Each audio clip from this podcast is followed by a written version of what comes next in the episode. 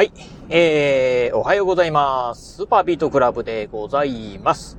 この番組はですね、私、現在40代半ば、絶賛中年親父なんですが、毎朝朝4時に起き、そして毎月20冊以上の本を読み、そして、そして1ヶ月300キロ以上走るというですね、超スイックな私が一人語りする番組でございます。はい。ということで、えー、今日ね、お話ししてみたい内容というのがですね、皆さん、今年は忘年会ありますか？っていうね、お話をしてみたいと思います。えー、今ね、このね、ラジオ収録しておりますのが、今日がね、えー、11月の21日火曜日でございます。まあ、11月もね、まあ、下旬になりまして、まあ、一気にね、まあ、ちょっとこう、冬らしくね、なってきたかな。ほんとね、今ね、このラジオを収録してるのが朝なんですけど、うーん、今朝はね、なんか多分ね、今シーズン一番のね、冷え込みなんじゃないかなというぐらいですね、えー、冷えてきました。まあ、いよいよね、まあ、冬が、ほんとね、まあ、近づいてきたなと。もうね、まあ、あと数日経てばね、もう、12月ですからね。うん。ということで、まあ、12月というと、まあ、年末、年の瀬になってまいります。そうですね。まあ、年の瀬という風になってくるとですね、冒頭でも言いました。忘年会ですね。うん。まあ今年はね、えー、新型コロナウイルス、まあいわゆるね、えー、えー、2類相当からあ5類にですね、今年の春、まあ、格下げと言えばいいんですかね。うん。まあ、あなってですね、まあいわゆるね、まあコロナ前のね、えー、日常生活は戻ってきたよっていう方もね、えーいらっしゃるんじゃないか。まあ、ほとんどの方はね、そういう、うん、日常生活がね、戻ってきたんじゃないかなというふうにね、思ってるかと思うんですけど、うん。まあ、やっぱりね、えー、日常生活に戻ってきたっていう風になってくるとですね、まあ、飲み会なんかもね、まあ、増えているんじゃないでしょうか。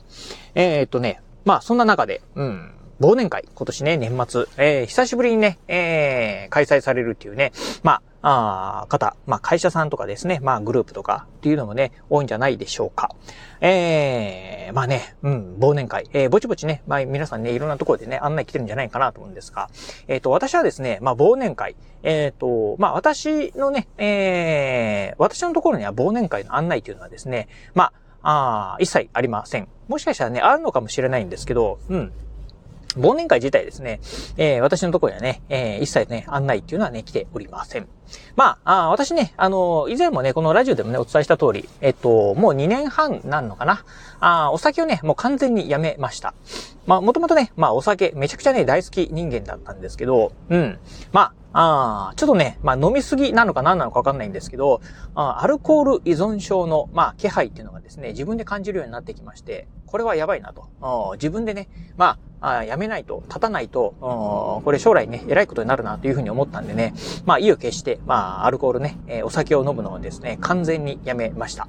まあ、もともとね、やっぱりね、お酒飲むのがね、好きな人間なんで、やっぱりね、えー、誘われると、誘われるとですね、やっぱり飲みたくなってくるというのもあるので、うん、まあ、そういった場合にはね、えー、そういった場にすら近づかないっていうのをですね、まあ、あの方がね、一番いいんじゃないかなと。うん。っていうところは思ってですね。で、しかもまあね、お酒やめて、まあ、あやめるのはね、結構ね、まあ、あ辛かったんですけど、うん、お、お酒やめてみるとですね、やっぱりね、まあ当然ながら二日酔いとかっていうのもありませんし、あとね、えー、毎朝、まあ朝早く起きてですね、勉強することもできるというところで、ほんとね、まあ健康にもいいしね、まあ自分自身のね、なんて言うんでしょう、こう自己成長にもね、つながるなというのは思ったんで、あ、まああとね、えー、無駄な時間を過ごすこともない、うん、お金もね、えー、浪費することもないというところでは、まあこれ、うん、まあ続けないといけないっしょっていうふうなね、思ってましたんで、まあ、あお酒をね、飲む場にはね、もう参加しないっていうのはね、決めております。そしてね、周りにもね、公言してるんで、まあ、あいつはね、誘ってもね、来ないだろうっていうのでですね、まあ、ほとんどね、